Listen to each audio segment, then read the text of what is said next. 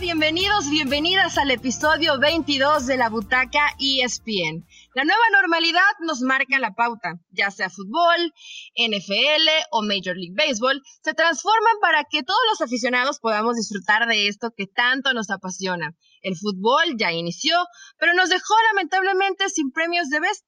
¿Seguiría Messi mandando en la terna?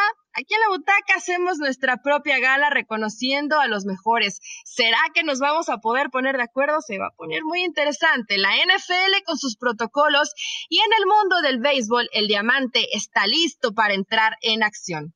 Hoy, Katia Castorena. Katia, ¿cómo estás? Eli, muy bien, qué gusto saludarte y estar aquí de nuevo en la butaca. Como bien decías, no tendremos premios de Best, no habrá balón de oro, pero eso no nos deja que nosotros, porque no muy al estilo de la butaca, podamos tener nuestros propios premios. Cierto, sabemos que es una temporada distinta por todo lo que ha estado ocurriendo, que aún no vemos los momentos decisivos ni el campeón de la Champions League, pero ya hemos visto cómo se reanudaron las ligas y lo suficiente para que ciertos jugadores hayan tenido impacto en sus equipos y nos hayan regalado momentos importantes como para designarlos el mejor jugador en las distintas ternas. Tenemos material y no sé por qué me late que no nos vamos a poner de acuerdo, Katia, pero bueno, vamos a intentarlo y también invitar a la gente que nos mande su once ideal a pesar de que todavía no vemos el mejor fútbol que es en Champions. Así que en un programa de gala de Alfombra Roja, nos acompaña Enrique Rojas para que nos platique todos los detalles a unas cuantas horas del comienzo de la serie de las grandes ligas. Enrique, muchas gracias. Bienvenido a la Butaca ESPN. Saludos muchachas, para mí es un enorme placer estar con ustedes previo al inicio de una temporada especial que comienza en el medio del verano y que será recortada a 60 partidos en la serie regular para cada equipo. Y una competencia que básicamente se limitará a la rivalidad divisional y a los partidos regionales de los rivales de la otra división en la otra liga. Básicamente es una temporada que se ha hecho con muchísimo esfuerzo, con muchísimo miramiento, con un protocolo de seguridad y de salud muy complejo para tratar de llegar a buen puerto en una situación demandante, una situación especial que necesitó de arreglos especiales entre los dueños de equipos y los y la asociación de peloteros. Bueno, no sé, tengo varios años diciendo lo mismo, cada año parezco perico, pero voy a repetirlo. Los Dodgers de Los Ángeles una vez más lucen como el mejor equipo de grandes ligas antes de comenzar la temporada han ganado siete divisiones consecutivas, han estado en la Serie Mundial en dos de los últimos tres años, pero no han podido ganar su primer campeonato desde 1988. Es un equipazo que agregó a un jugador más valioso de la Liga Americana como Mookie Becks, al reinante jugador más valioso de la Liga Nacional, Corey Ballinger, y un staff que incluye a Walker Buehler, Clayton Kershaw, Kenley Jansen, Justin Turner, Jack Peterson, Mac Muncy. Es de lujo lo que tienen los Dodgers. Eh, en la otra liga, el super favorito, o dos, en este caso hay más de uno.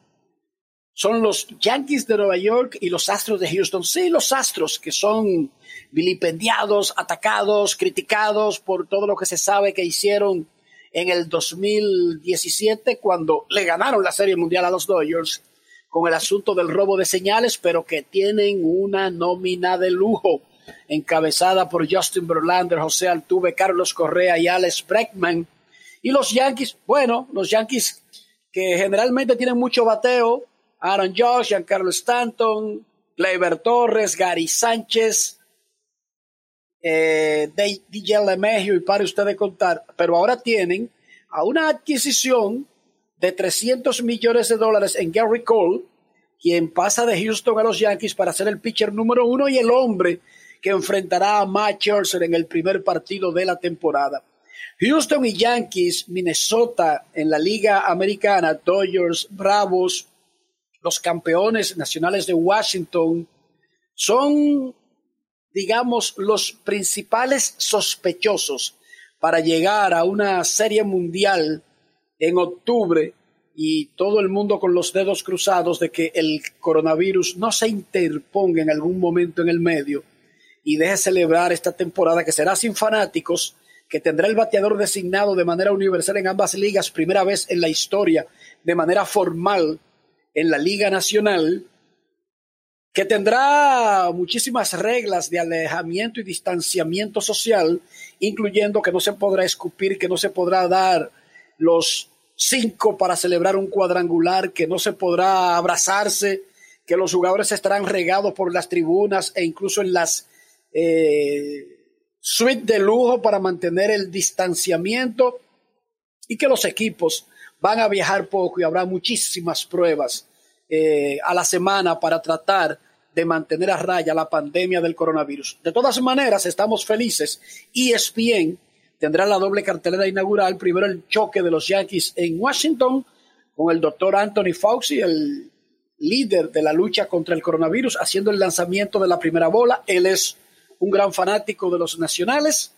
Y luego en el partido del cierre, los Gigantes de San Francisco y los Dodgers de Los Ángeles en Chávez Rabin los dos grandes rivales del oeste para una doble cartelera, repito, de lujo. Ya el viernes tendremos una actividad más normal y será el sábado cuando habrá cartelera completa en este inicio, muchachas, de una temporada súper, súper especial y trepidante con solamente 60 juegos en grandes ligas. Sí, Enrique, ya lo resumías y lo describías todo perfectamente y tocaste un punto, sobre todo el que quería platicarte y más que interesa aquí en el mercado en el que yo me encuentro, en el tema de los Dodgers. ¿Qué crees? Porque creo que todos hemos parecido disco rayado año tras año, poniéndoles esa etiqueta de favoritos. ¿Qué crees que puede cambiar ahora sí para los Dodgers y que puedan tener éxito esta temporada? Básicamente yo creo que la adquisición de Mookie Becks, porque si tú tienes un cuadro de lujo que ha ganado fácil la división por siete años consecutivos y le agrega a uno de los mejores jugadores, de hecho se está diciendo fuertemente en la industria que podría estar cerca de firmar una extensión para asegurar su estadía en Los Ángeles más allá de este año y que podrían anunciarlo antes del primer picheo de la temporada regular. Pero además conociendo los problemas que ha tenido de salud, especialmente en la espalda, el estelar Clayton Kershaw, para mantenerse una temporada larga completa, el hecho de que el calendario sea más corto hace pensar que eso favorece a Kershaw y por lo tanto a los Dodgers porque él ahora no tiene que guardar nada para la parte final, puede tirarlo todo desde el principio porque será un calendario de apenas dos meses en la serie regular. Ellos tienen una estrella básicamente en cada posición, incluyendo a un muchachito llamado Gavin Lux, quien está programado para ser el intermedista. Fue enviado al campamento alterno de entrenamientos y no necesariamente por falta de capacidad para estar listo en el grupo.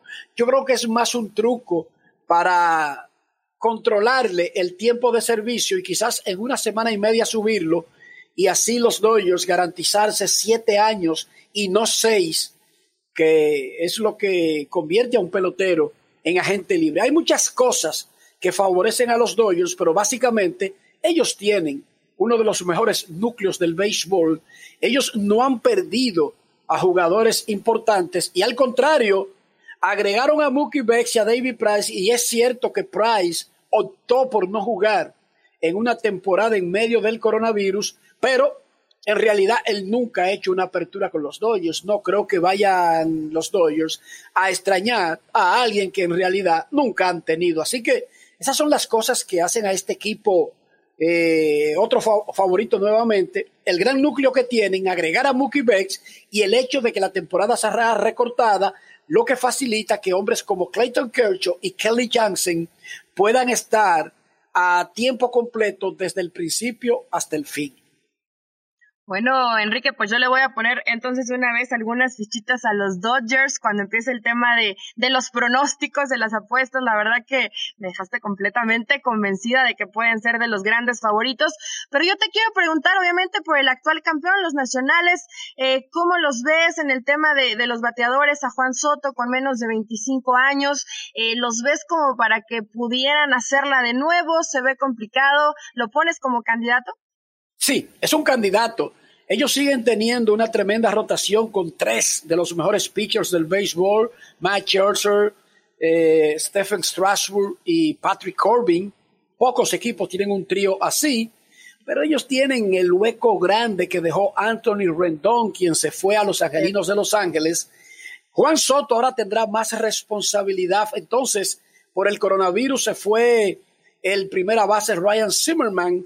De repente, tú tienes esas dos ausencias de las esquinas, Rendon y Zimmerman. Eso significa que no solamente Soto, sino también Víctor Robles, Howie Kendrick, Tria Turner, entre otros, van a tener que aportar más para cubrir ese hueco y que alguien emerja y tape un poco, no necesariamente lo que hacía Rendón, quien fue candidato al jugador más valioso la temporada pasada, pero que no se note tanto. Yo sí lo que creo es que ellos con el picheo abridor pueden suplir en parte eso. Su bullpen sigue siendo sospechoso y ellos juegan en posiblemente la división más poderosa que tendrá el béisbol para este año, la más complicada, porque tienen de frente a unos Bravos de Atlanta que son favoritos y ganaron la división el año pasado, a unos Mex de Nueva York que son peligrosos, a los Phillies de Filadelfia de hecho, el único equipo que no luce como un contendor en la división del este de la Liga Nacional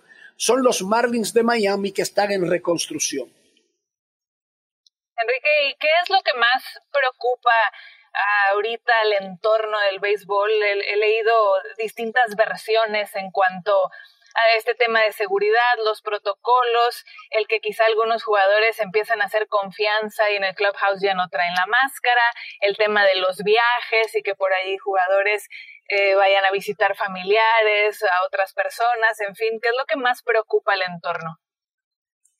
Lo que más preocupa es eh, la misma incertidumbre que está viviendo el planeta y es que el coronavirus todavía no tiene una vacuna en el mercado. Esa es la principal preocupación. Más allá de lo que le puedan decir a los jugadores, controlar a tantos seres humanos, eh, cuidarlos como bebés es algo muy complicado. Esto tendrá que tener una dosis de alta responsabilidad, de sacrificio. Son apenas dos meses de temporada para la mayoría de equipos, ya que solamente 10 avanzarán a la postemporada. Yo creo que el COVID, hasta que no tengamos una vacuna en el mercado, seguirá siendo un peligro latente en todas las cosas que hacemos diariamente y el béisbol no es una excepción. Se han tomado muchísimas medidas, el protocolo es bastante ambicioso, pero el virus ha demostrado que se burla de los seres humanos, que nos cambia todos los días las creencias que teníamos sobre su comportamiento y creo, muchachas, que esa es la parte más peligrosa, que casi un año después, todavía no sabemos, todavía la Organización Mundial de la Salud no sabe exactamente cómo se controla, cómo se reducen las probabilidades de riesgos al coronavirus. Y eso es un peligro extraordinario porque ya sabemos que basta con un positivo que no sea detectado a tiempo para que el virus se propague muy rápido. Y eso podría detener una temporada de cualquier deporte. Sí, es que se vuelve, Enrique, completamente complicado, más allá que hemos visto, eh, y sobre todo, ¿no? El tema del fútbol que, que regresa, también está la Fórmula 1 y te vas enterando de pronto de situaciones que empiezan a complicar. Por ejemplo, el caso de, de los azulejos de Toronto, que pues aún ni siquiera han decidido dónde jugar, o no sé si, si me actualicé en, en el último detalle, pero hasta donde tengo entendido, el gobierno canadiense no los dejó, entonces hoy no tienen casa. No tienen una casa fija. Eh, el PNC Park de los Piratas de Pittsburgh apunta a ser la casa alterna a compartir con los Azulejos de Toronto. Pero la realidad es que será extraño porque es un equipo que ni siquiera es de Estados Unidos.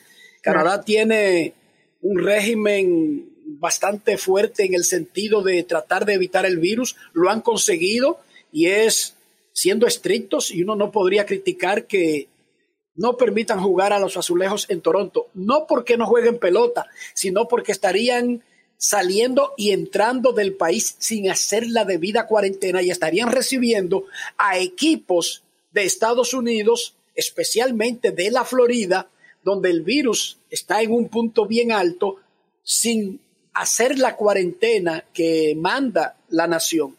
Así que los azulejos tendrán que hacer un esfuerzo por dos meses.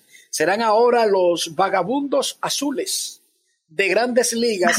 Y lamentablemente esta es otra de las cosas que le debemos al coronavirus. ¿Quién dirías, Enrique, son los jugadores a, a, seguir que van a tener ese impacto especial para sus respectivos equipos?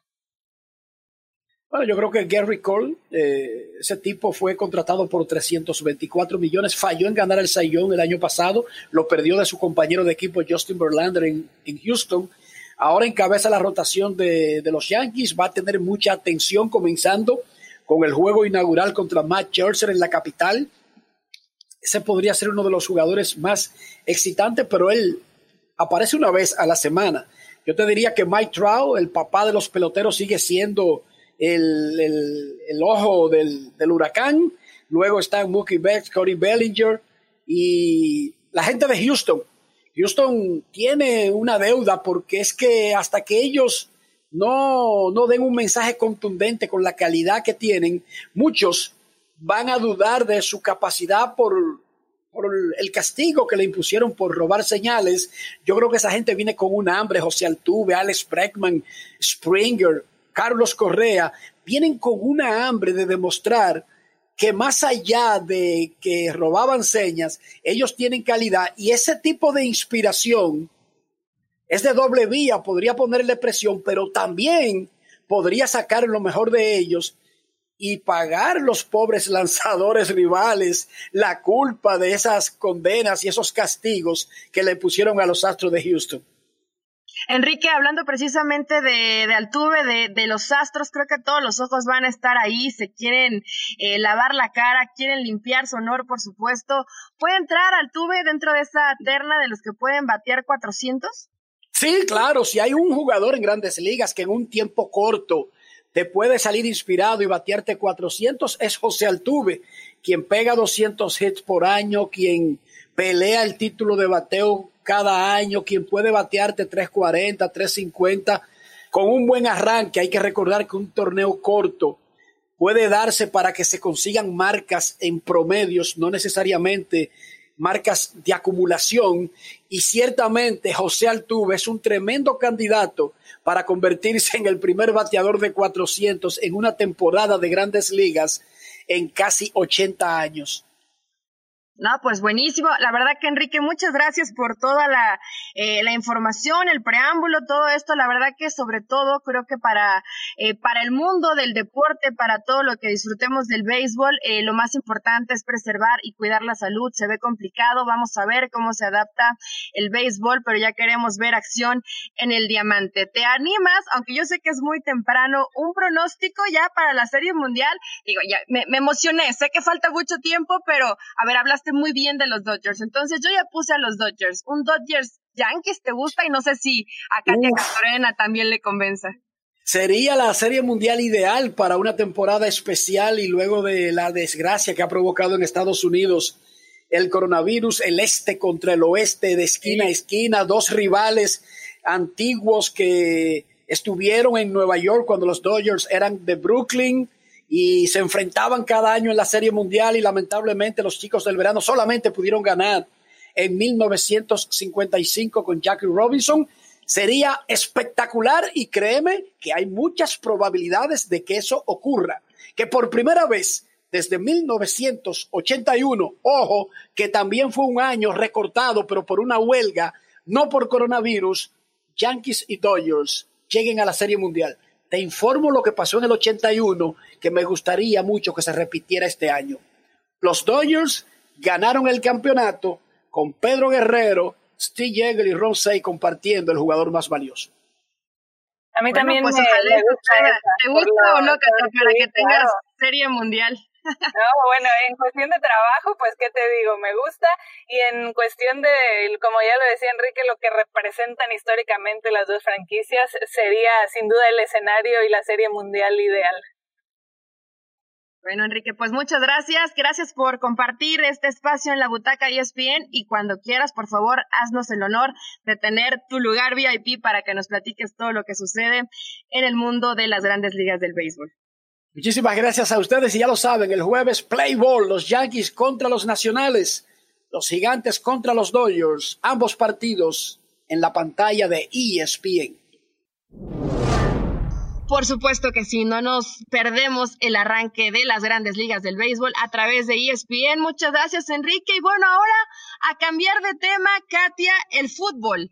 No tuvimos premios de Best, no tuvimos balón de oro, pero en la butaca queremos celebrar, queremos fiesta y tenemos algunos candidatos tratamos de ponernos de acuerdo durante la semana. También Pilar Pérez nos va a mandar sus jugadores ideales, sus jugadoras ideales, su once de ensueño, donde hay jugadores que pensamos que no pueden faltar, aunque te reconozco, me costó muchísimo trabajo en esta ocasión armar mi once ideal. Y Katia, ¿te parece bien si nos empezamos a poner de acuerdo con quién sería el mejor jugador de este 2020?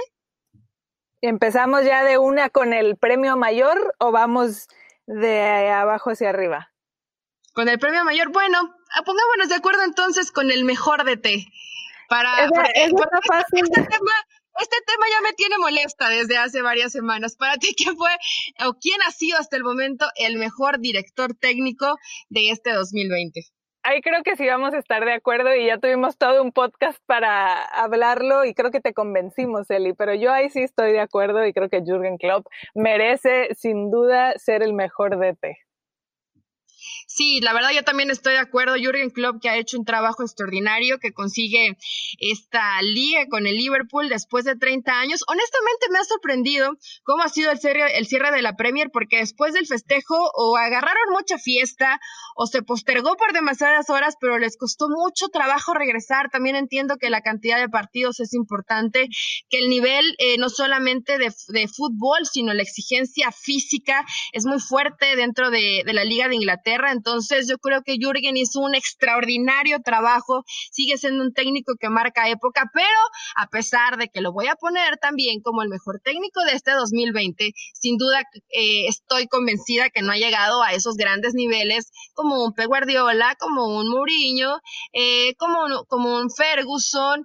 Eh, creo que sí todavía hay una escalera importante de técnicos que han dejado escuela y que sea lo que sea, jueguen lo que jueguen, terminan ganando Katia, lo vimos en el partido, prácticamente acabamos de hacer la butaca y se jugó el Liverpool contra el Manchester City y le dieron una tremenda paseada. Entiendo que muchos seguían, creo que en la fiesta del festejo del campeonato, pero ahí te das cuenta que de pronto en los estilos, en las formas, en la experiencia, que es algo donde yo hacía mucho hincapié, pues sí le, le lleva un rato eh, Pep Guardiola, Jürgen Klopp, pero sin duda se queda con esta terna. Aplausos, a ver si por ahí eh, nuestro querido Fernando nos puede poner aplausos para Jürgen Klopp.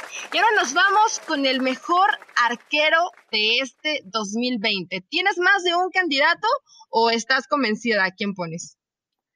Sí, creo que hemos empezado muy al, en, sincro, en sintonía, perdón. hemos empezado muy en sintonía tú y yo, ya después no sé si vamos a empezar a diferir, pero sí, yo creo que Oblak ha mostrado grandes cosas como el mejor arquero en este momento con el Atlético en un 73% de salvamentos, lo que viene haciendo eh, es el arquero Jan, entonces yo creo que sí, eh, ya estaba establecido como el mejor arquero, se ha mantenido y yo creo lo vamos a seguir viendo por más tiempo en ese nivel top que ha mostrado. Yo también me voy con Oblak. Y mira que aquí me costó trabajo. Tenía a Ter Stegen dentro también de mis jugadores favoritos, eh, porque sé lo importante que ha sido, porque más allá que hoy Barcelona ya dejó ir la, liga y tenemos de, de, campeón al Real Madrid, creo que en tema Champions puede ser un jugador importantísimo para lo que pueda conseguir aspirar o seguir por la pelea dentro de, Champions, el Barcelona ha sido fundamental, porque en defensa, bueno, tampoco es que se ha visto tan solvente el Barcelona, más allá de que sabemos que su líder es Piqué, de pronto sufren un poco y siempre está ahí Ter Stegen salvando, pero me voy con Jan Oblak tan solo por una razón, porque dejaron fuera al campeón de la Champions, al actual campeón que es el Liverpool, que dio un partidazo, que fue pieza clave y que no entiendo el fútbol del Cholo Simeone sin un hombre tan efectivo en la portería como es el caso de Oblak. Entonces le doy ese premio de el mejor arquero del 2020. Sí, seguramente va a estar preocupado para ver qué premio le doy ya a Oblak. Todavía falta un largo camino por recorrer. Ahora, Katia, aquí va a estar interesante la mejor jugadora del 2020. Eh, ¿Qué te pareció? Eh, la verdad que tampoco es que ha habido tanta actividad dentro del fútbol femenil, pero siguen surgiendo los mismos nombres jugadoras que marcan la diferencia. Así es, entonces también ahí en, esa terna me voy a basar también un poquito en lo que mostraron desde el año pasado y seguir con ese momentum, pero yo voy a elegir ahí a Vivian Midema, esta jugadora holandesa que ha sorprendido al mundo porque desde que quedaron campeonas en la Euro con la selección, llegar a la final en el Mundial, lo que ha hecho también a nivel de clubes, ganando campeonatos en su corta carrera, tan solo 24 años, tanto en Alemania como en Inglaterra, los goles que viene marcando, una máquina de hacer goles la describen en Inglaterra, entonces me quedo con la jugadora del Arsenal como la mejor. Bueno, pues yo voy a poner a Lena Oberdorf, que yo creo que esta futbolista alemana, mediocampista, muy joven, con apenas 18 años, hace apenas algunos meses eh, fue reconocida como una, mejores, como una de las mejores jugadoras, galardonándola con el premio NXGN a la mejor futbolista joven de este 2020. Entonces yo por el galardón, porque ya la había visto con la selección alemana, con la selección alemana, porque fue eh, una revelación realmente en el Mundial del, del año pasado, por eso me quedo con Lena Oberdorf. Hay que enterarse más de ella, es muy jovencita, ha tenido un proceso muy importante. Desde los 11 años comenzó con esto que tanto le apasiona, que es el fútbol. Así que por eso me voy con, con sangre joven. Aquí, Katy, obviamente no la vamos a poner tal vez en un tema eh, internacional, pero sí quiero mencionar a Kenty Robles, por lo que eh, ha pasado en los últimos días, por haber jugado y, en un Atlético de Madrid, en un Barcelona y ahora en un Real Madrid.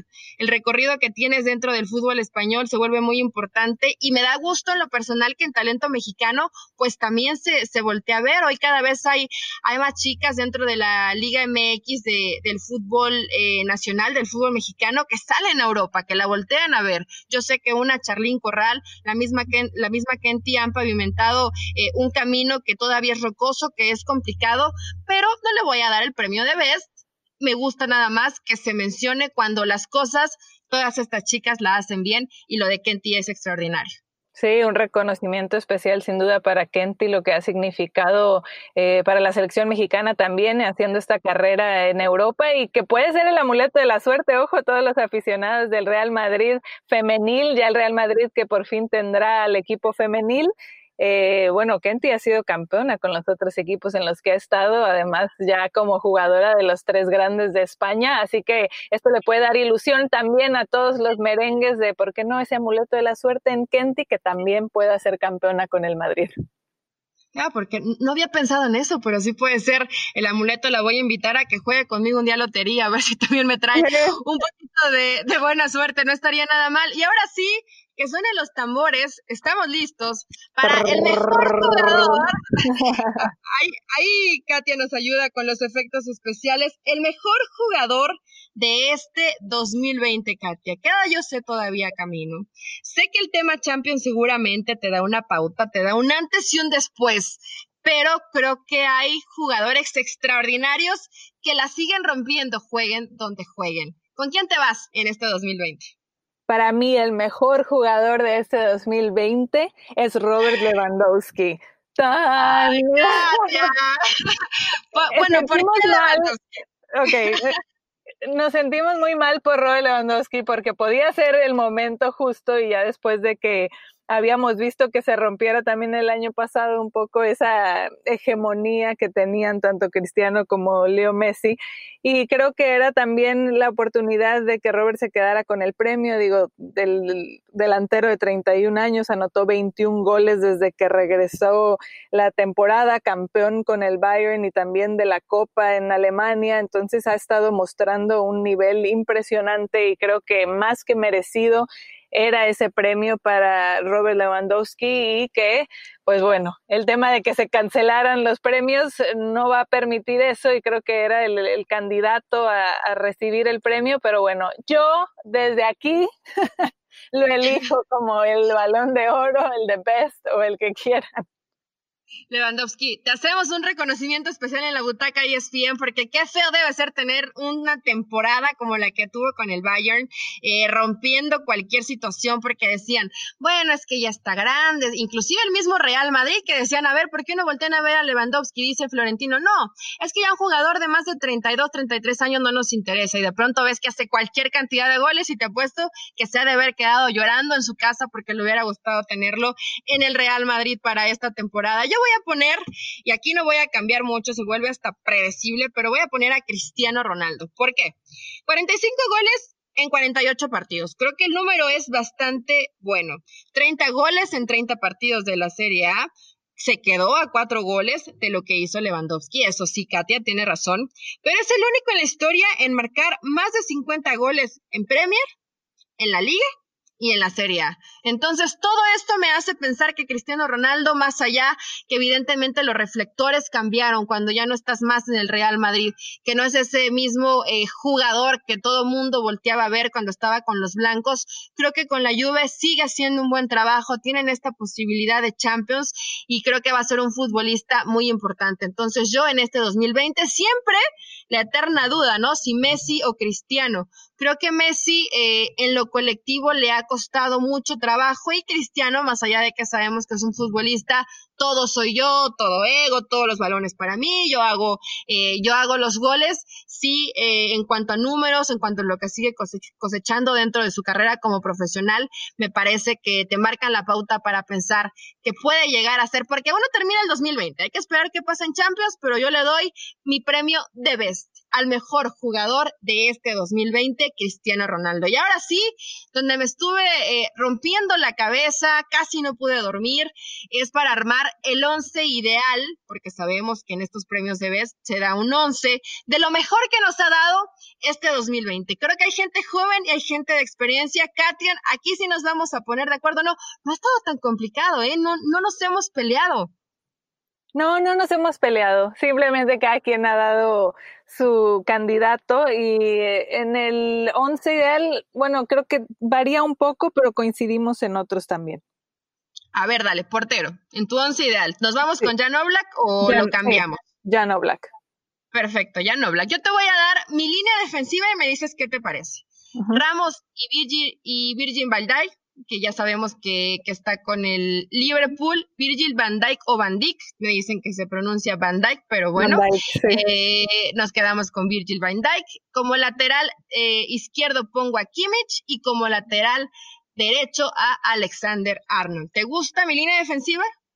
Me gusta mucho, yo tengo casi igual con igual Trent Alexander Arnold por el lado derecho, los centrales Ramos y Van Dyke, y del lado izquierdo es donde cambiamos de lateral izquierdo, tengo Alfonso Davis también porque este joven de 19 años que salió de la MLS y ha estado brillando en Alemania con el Bayern, de hecho candidato a ser de esas promesas jóvenes que estamos viendo a, ganarse el premio de, de Golden Boy, entonces yo sí tengo ahí a Alfonso Davis en, en, esa, en ese lado también porque ha sido fundamental hoy lo, lo que está haciendo y, vemos las notas de, de cómo lo, lo, tienen precisamente de candidato para, para llevarse ese premio del Golden Boy 2020 porque, por lo que ha hecho con el Bayern. Sí, lo de Davis es eh, extraordinario, la verdad que lo vemos con Bayern. Eh, gran parte de la construcción de juego pasa por sus pies. Entonces, eh, no lo puse Katia, pero creo que también podría entrar dentro de ese once ideal. En medio campo tengo a Kanté, a Kevin De Bruyne y a Foden. Puse a, a, dos del Manchester City porque me gusta, porque me gusta mucho cómo juega Pep Guardiola y porque creo que estos dos se entienden de maravilla. ¿Te gusta mi medio campo? Me gusta el medio campo, el, el medio campo ahí, bueno, sí coincidimos en Kevin De Bruyne, creo que lo que viene haciendo con el City es innegable lo, lo que aporta ahí el mediocampista belga, entonces tenemos ahí a Kevin De Bruyne, tengo a Henderson porque lo platicábamos también cuando fue el podcast y creo que una de las piezas importantes en ese medio campo para el Liverpool y cómo lo ha potenciado Klopp y un merecimiento también a, a lo que han hecho esta temporada, entonces tengo a Henderson ahí en el medio campo y a Kai Havertz porque también con el Bayer Leverkusen, este joven de 21 años que ya se habla que, que los otros grandes clubes lo, lo están buscando y que en este mercado podrían venir los cambios, se habla del Chelsea, ¿por qué no el Real Madrid? Creo que, creo que es un, un gran, gran jugador y, y lo puse, lo puse ahí, le di el reconocimiento. También puede estar, Katia. A mí el tema de Foden me gusta mucho porque es bastante joven, 21 años, y la verdad que el fútbol que tiene, la técnica, cómo se entiende con De Bruyne, me sorprende mucho. Y lo de Canté, el francés, con el Chelsea, es que me parece que es una pieza tan importante eh, y además no, no solamente lo fue con, con el actual eh, campeón del mundo, ¿no? Que, que, lo sabemos que es Francia, sino que, eh, bueno, por supuesto termina sorprendiendo eh, todo lo que hace. Yo estoy viendo constantemente el tema de, los partidos de la Premier y con lo del Chelsea es extraordinario. Pero si nos vamos con los delanteros, eh, modifiqué, te tengo que reconocer, modifiqué un, una situación que te había mandado. Me quedo con Messi, con Cristiano y con Lewandowski. A ver, aquí le voy a explicar a la gente. Había puesto a Dama Traoré del Wolverhampton, pero después dije, a ver, ¿cómo puedo dejar fuera a Lewandowski, si es cierto que ha sido uno de los mejores delanteros, si no es que el mejor en cuanto a números y en cuanto a efectividad de este 2020 y desde la temporada anterior. Entonces, ahí va. Lewandowski, Messi, porque Messi no puede faltar en un once ideal, y Cristiano Ronaldo. Ahí estamos completamente de acuerdo, no va a haber discusión y lo tengo exactamente de la misma manera con estos tres jugadores que siguen marcando diferencias, ya lo decías con Cristiano, además rompiendo récords. Digo, está Lewandowski en esta temporada que hace 1.16 goles en promedio por partido cada 81 minutos, más o menos es eh, cuando marca Robert Lewandowski y Cristiano Ronaldo le sigue un poquito más abajo también en esa relación en cuanto a estadísticas con un gol cada 88 minutos, y bien lo decías, rompiendo récords además históricos con más de 50 goles, tanto en Italia como en España, como en Inglaterra. Entonces, innegable también tener a, a Cristiano ahí y Messi, que más allá de también los problemas extracancha que, que ha tenido el Barcelona y todo lo que se ha dicho en este año, bueno, no podemos dejar de lado siempre la calidad y lo que representa Messi, que sumó el pichichi histórico en la Liga Española y que aunque ha sido con una cantidad menor a otras temporadas y como nos tiene acostumbrados, bueno, aún así marcando esa diferencia y estando allí también en los reconocimientos individuales en esa pelea. Bueno, pues ahí está nuestro once ideal. Qué bueno que por lo menos en la portería y en la delantera nos pudimos poner de acuerdo, Katia. Invitar a la gente que nos manden cuál sería su once ideal. Seguramente algunos se nos pudo haber escapado para que podamos debatirlo, platicarlo y esperar, por supuesto, a que se dé la Champions. Y si alguno de estos los vamos eliminando, por supuesto, por ejemplo, en el tema de, de defensas, Virgil ya no va a estar con el Liverpool. Entonces, eh, por ahí podría entrar otros candidatos, sangre nueva, sangre joven, defensas que terminan marcando la diferencia o por qué no un Piqué que siempre referente con el Barcelona. Vamos a estar ahí al pendiente eh, de esta gala que fue la butaca de Best de ESPN. Y ahora nos vamos con el tema NFL que siguen con los protocolos. Katia, me preocupa un poco el tema, no se ponen de acuerdo, no se van a realizar los partidos de pretemporada, pero aún sigo viendo más dudas que certezas. ¿Qué está pasando en la NFL? ¿Por qué no se ponen de acuerdo? Muchísimas dudas, ya lo decías tú, más dudas que certezas y hay tres escenarios que al parecer es lo que está circulando en el entorno de la NFL y lo que se platica también en el interior. El primer punto es que pueda llevarse a cabo todo como está planeado, con los equipos reportando para los campamentos de entrenamiento, eh, la, bueno, ya a partir de, la, de las próximas semanas y ver qué pasa. La otra sería el posponer el inicio de la temporada hasta noviembre y que sea una temporada más corta de 12 juegos y por ahí cancelar algunos de, los juegos de, de conferencia más adelante, bueno, de dentro de la temporada de esa manera de minimizar eh, la temporada a menos juegos, cancelar algunos y ya la otra opción sería cancelar completamente la temporada 2020. El hecho de que otras ligas sí estén reanudando y como lo vemos ahora con grandes ligas que, va a arrancar este jueves, creo que esa tercera opción de cancelarla por completo mm, no quisiera ponerla sobre la mesa del todo, aunque bueno, todo puede pasar sobre todo mientras con la asociación de jugadores por estos temas de protocolos y con los dueños y con la NFL no puedan llegar a un acuerdo. Sí, la verdad que se vuelve complicado. Yo todavía leía muy temprano y esa alternativa de se cancela completamente la, temporada de, la NFL me parece eh, una decisión muy complicada de tomar. No sé si van a llegar hasta ese extremo, pero también entiendo que cuando no todas las partes se ponen de acuerdo y cuando no se sienten tranquilos y hay miedo y hay incertidumbre, se vuelve muy difícil. Nuestra querida Pilar Pérez, que anda eh, en una situación especial, trabajando arduamente, se encargó de platicar con Sebastián Christensen precisamente de este tema. ¿Qué va a pasar con la NFL? ¿Por qué tantas dudas? Y esto fue lo que nos dijo Sebas. De más está decir que el mensaje al unísono del grueso de los jugadores del fútbol americano de la NFL no fue casualidad. Y eso nos deja interpretando esencialmente cuál era el mensaje que querían enviar. Y si lo decimos en términos mundanos, lo que fue fue un jalón de orejas para con la liga, para con la NFL una liga que me parece que durante los últimos meses se confió. Se confió de que el virus iba a pasar, que las condiciones iban a mejorar, llevó a cabo el draft como si nada hubiese pasado, llevó a cabo la agencia libre y fueron un éxito total, hay que decirlo. Pero a la vez creo que fallaron a la hora de confeccionar un plan. Cuando vemos a sus pares, y la NBA creo que es la punta de lanza, que ha hecho una labor fantástica para que sus jugadores se sientan seguros en una ciudad burbuja, que no tiene nada que ver con lo que está haciendo la NFL. Y ojo que no es casualidad del hashtag que utilizaron, We Want to Play. Ese hashtag fue idea del flamante esquinero de los Miami Dolphins, Byron Jones, y esencialmente querían diferenciarse de los peloteros del béisbol de grandes ligas y que la gente no piense, los fanáticos no piensen que era una cuestión de dinero. Ellos quieren jugar, pero quieren condiciones más saludables. Russell Wilson, por ejemplo, ha hablado de su esposa embarazada y tantos otros jugadores que tienen esposas con enfermedades inmunológicas y no querían llevar el virus a su casa. Por eso no querían juegos de pretemporada y la NFL finalmente terminó cediendo, no habrá partidos de pretemporada, por eso querían un periodo mayor de preparación y lo habrá cuando se presenten al campo de entrenamiento, eh, serán evaluados con un test de COVID-19 los primeros 14 días y si después baja eh, eh, la cifra, es decir, que la cifra de los positivos es menor al 5%, será día por medio, de lo contrario seguirá siendo de manera diaria hasta que el virus esté bajo control. La NFL igual tendrá una situación complicada porque ellos no están aislados en sus ciudades, ellos van a viajar a distintas ciudades a jugar al fútbol americano y sabemos que la gran mayoría de los jugadores son demasiados, 53, este año 55 en cada plantel del fútbol americano de manera activa, la realidad es que la gran mayoría sale de su casa y el virus se puede contraer en ningún lado. Los jugadores le enviaron un jalón de orejas a la NFL, pero al menos la liga ahora ha respondido y parece que los jugadores van a estar de acuerdo con la propuesta final que le está dando Roger Godel.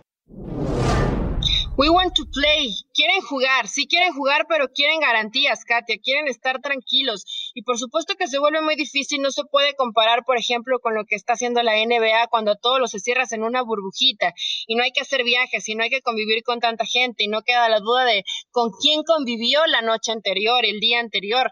Qué complicado se vuelve el tener que dar una garantía cuando no hay una vacuna. Y nos lo platicaba eh, un poco antes Enrique en el tema del béisbol y creo que es la duda en todos los deportes, ¿no? ¿Cómo garantizar que el deportista pueda jugar tranquilo y decirle que no se va a contagiar de COVID? Se vuelve muy difícil. Sí, claro, porque hablábamos de que cancelar o la opción de cancelar la temporada sin duda es una opción muy drástica, pero a la vez entendible que seguimos en medio de una pandemia y que estos, esta preocupación por parte de los jugadores es más que válida porque entiendo que es un negocio, que todo mundo quiere reactivar la economía, pero la salud está de por medio y debe ser la prioridad para todos. Entonces es, es muy válida esa preocupación que tienen los jugadores como la debemos tener todos todos y que más allá que cada quien quiere poner su granito de arena para darles afición, esa alegría a los aficionados, para reactivar, como decíamos, la, economía, bueno, no, no se puede dejar también de lado la, la situación y que es de incertidumbre y que mientras, digo, más allá de que ya están probando una vacuna en Europa que al parecer que al parecer ha sido exitosa, bueno, e, esto va a tomar tiempo, ¿no? Entonces, eh, hasta ahora, dentro de lo que la NFL puede proveer de seguridad a, los jugadores, han aceptado, pues, empezar a ir a, los campamentos y partir de ahí conforme las pruebas. Digo, es el mismo caso, como bien dices, de lo que nos comentaba Enrique, ¿no? Ir, ir desde ahí viendo que todo mundo ponga de su parte, siga los protocolos, las reglas, haciendo las pruebas y buscar minimizar estos casos positivos y que cuando vayan arrojando casos, aislar a, estos jugadores. Katia, ¿tienen una fecha límite? Que decir, a ver, a partir de aquí ya se basta, nos pusimos de acuerdo y vamos a darle para adelante o todavía van a continuar semanas de negociación y de que los jugadores se sientan mucho más tranquilos? Pues, no una fecha límite, pero considerando que, que, ya se espera el arranque de los campamentos de entrenamiento a partir de la próxima semana, 10 días a lo mucho, es cuando, bueno, cuando ya se tienen que empezar a, formar ciertos calendarios y, ciertas cosas, ¿no? Entonces, eh, pues digo, ya hasta el momento parece que, se han puesto de acuerdo para ir a los campamentos de entrenamiento y que mientras no haya algún brote muy grande entre los equipos de NFL, eso sería un buen preámbulo y un buen indicio de que podremos ver una temporada regular. Bueno, pues no nos queremos quedar, la verdad, sin NFL. Esperemos que al final, eh, cuando regresen a estos entrenamientos, a los campamentos, haya la menor cantidad de contagiados. Y me refiero a la menor porque en todos los deportes ha habido contagios, en todos. No ha habido uno que regrese y que no empiece a salir gente que termina contagiándose, algunos por no saber, por ser asintomáticos y que terminan perjudicados, y otros por imprudencia, ¿no? Que esperemos que no sea el caso de la NFL. Y ahora sí, llegó el momento ya casi de despedir de la butaca ESPN, pero los dejamos con la última y nos vamos. Aquí es una noticia que nos llamó mucho la atención en las últimas horas, porque Natalie Portman, Serena Williams y su hija Alexis Olympia Ohanian, al parecer van a ser las encargadas de un nuevo equipo de fútbol precisamente donde tú estás, en Los Ángeles. Imagínate esto espectacular. El tenis, Hollywood, la actuación y el fútbol. Parece sacado de, de un cuento de hadas. ¿Qué te parece?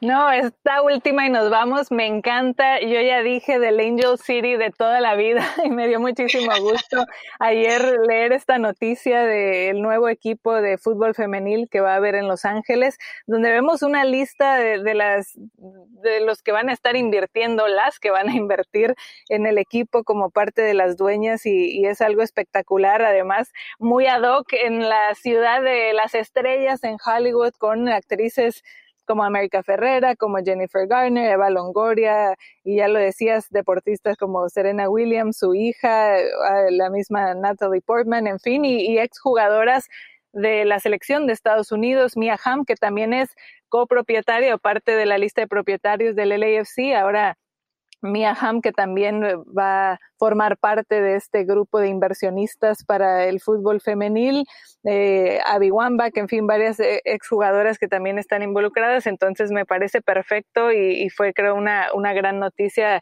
que causó alegría, el mismo Bob Bradley lo decía el día de ayer, que, que les daba muchísimo gusto y que esto va a ayudar sin duda a que el fútbol siga creciendo en Estados Unidos y en particular en la ciudad de Los Ángeles. Claro, a ver, sabemos eh, lo importante que es el fútbol femenil para los Estados Unidos, pero que ya se empiecen a unir otros mercados, otro tipo de gente, otros consumidores, que si te gusta el cine, que si te gusta el tenis, pues ahora también vas a volver a ver el fútbol. Entonces me parece una, iniciativa muy interesante. Eh, fue el pasado martes donde la Liga Nacional del Fútbol Femenino, la NWSL, por, por sus siglas en inglés, otorgó a este grupo que, que mencionabas eh, la franquicia en Los Ángeles. Todavía no dan muchos datos. Eh, este LA Angel City creo que podría ser uno de los nombres o una de las opciones, aunque todavía no lo hacen eh, de manera oficial. Se uniría eh, a la liga en la primavera del, del 2020. Sabemos cómo son los torneos en, en los Estados Unidos, pero bueno, me parece que es una gran noticia. Qué bueno que se siga apoyando el fútbol femenil desde todas las trincheras, desde exfutbolistas como el caso de Mia Hamm hasta actrices como Natalie Portman, que todo el mundo la conocemos, y Serena Williams, su hija, que sería una de las propietarias más jóvenes, sin duda, de la historia de un equipo de fútbol. Entonces, Katia se pone, bueno, a ver, ya te, estoy envidiando, porque, a ver, vas a tener a los Dodgers a lo mejor en la Serie Mundial vas a tener el equipo de eh, Angels en, Los Ángeles también. ¿Y, ¿Y, qué dejas para el resto de los mortales? Lo que sí, vas a tener también mucha chamba y para platicar bastante aquí en la Botaca y es bien. Así es, digo, por trabajo no paramos, así que eso me da mucho gusto y qué mejor también ver cómo nace otra franquicia, en este caso el fútbol femenil y como ya lo decías, además estas actrices que van a estar involucradas, que además han sido eh, parte de un grupo de actrices en Hollywood que han estado levantando la voz pidiendo que haya equidad en cuanto a la paga también en, en la industria del entretenimiento, así como lo hemos, lo hemos visto con la selección de Estados Unidos femenil en la industria del deporte, pidiendo que haya esa equidad en cuanto al género y los pagos. Bueno, creo que queda muy bien que quisieran invertir y ser promotoras también del deporte a nivel femenil en la ciudad. Bueno, pues así nos vamos. Todas somos fans de LA Angel City. Esperemos que ya se dé esta nueva franquicia para apoyarla desde Los Ángeles. Katia, muchas gracias. Eh, a nombre de Pilar Pérez, que no pudo estar presente por una asignación especial cubriendo todo el tema de la MLS, de eh, también esta Carolina de las Salas, que está en esta hermosa etapa de ser mamá. Gracias, Katia, por tu participación. Elizabeth Patiño se despide y recuerden, como cada miércoles, escucharnos en este podcast de la Butaca y e ESPN. Hasta la próxima.